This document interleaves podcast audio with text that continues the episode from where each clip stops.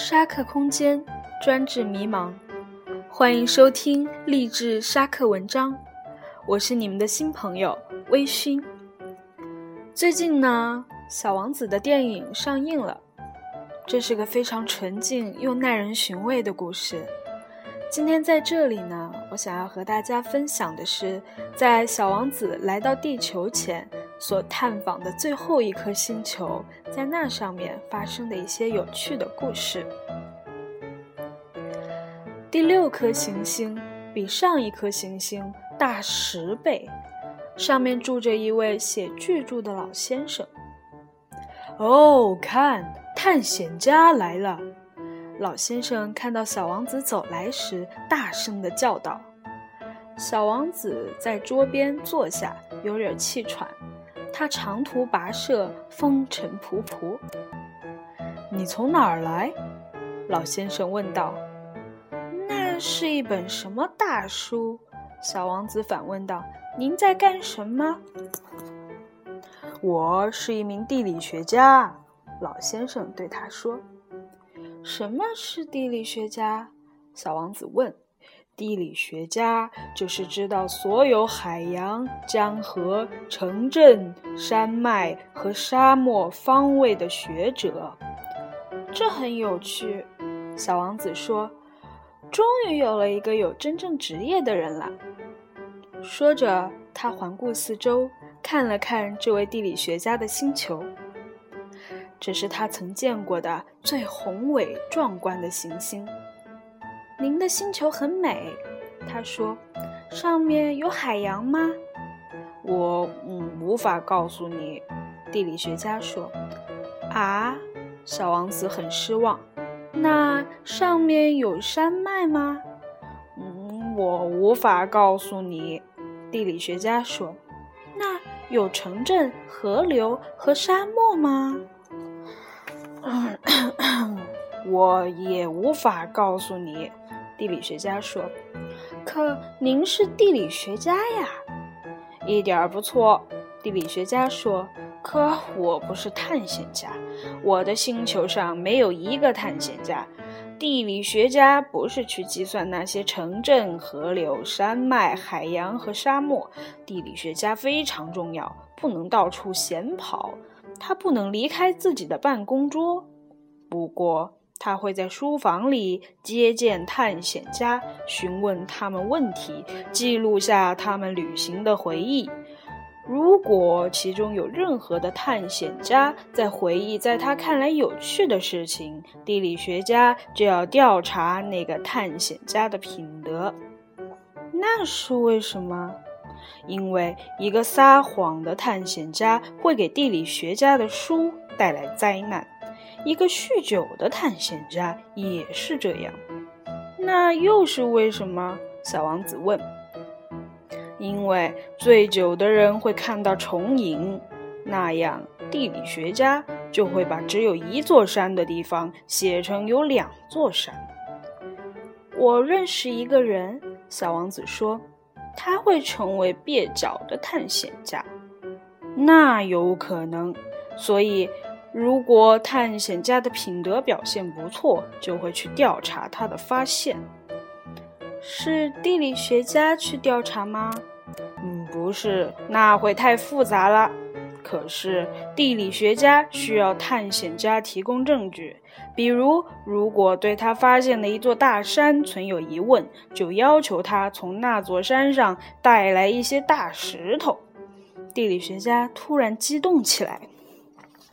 嗯，不过你，你来自远方，你是探险家，你会给我描述你的星球。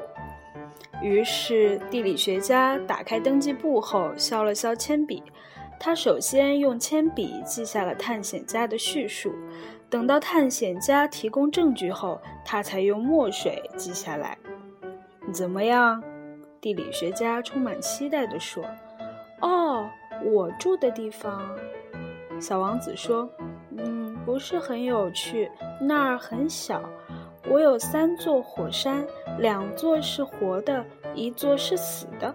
不过谁也不知道。”谁也不知道，地理学家说：“我还有一朵花。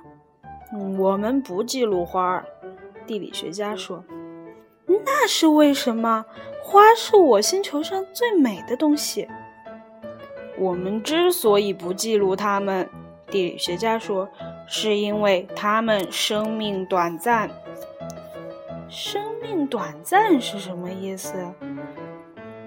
地理学是所有书中最关心重要事情的书。地理学家说，它们从来不会过时。”很少会发生山体变位，很少会出现海洋干涸。我们写的是永恒的东西。可是死火山也可能会复苏啊！小王子打断说：“生命短暂是什么意思？”火山无论是死的还是活的，这对我们是一回事。地理学家说。对我们来说，重要的是山，山不会改变。可是生命短暂是什么意思？小王子又问道。一旦是他提出的问题，他从来不会放过。嗯，意思是说，处在很快就会消失的危险之中。我的花儿是处在很快就要消失的危险之中吗？当然是。我的花儿不仅生命短暂，小王子自言自语说，而且只有四根刺来防御外界侵扰，而我已经把它独自留在了自己的星球上。这是他第一次后悔，不过他还是鼓起了勇气。那您建议我现在去访问什么地方呢？他问。地球。地球这颗行星，地理学家回答说：“嗯，它名声不错。”于是小王子就离开了，心里想念着自己的花儿。好了，这个片段到这里就结束了。朋友们有没有想到，在大学里的我们？有时也随大流的考四六级、计算机二级、会计证等等。不过我们也并没有错，至少跟着人群再往前走。但听了这段故事，或许我们可以从地理学家那里得到一点点的启发。做任何学习或是研究的时候，要想一想，我们到底想学的是什么，又得到了什么。四六级过了。国外文献能够读得下来吗？计算机二级也过了，工作岗位上真正需要的计算机操作熟悉了吗？会计证也过了，知道初级职称什么时候考吗？以后真的打算做会计这一行吗？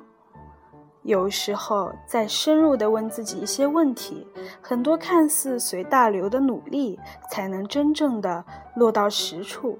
为自己的未来加分，希望大家都有一个美好的未来。今天就到这里啦。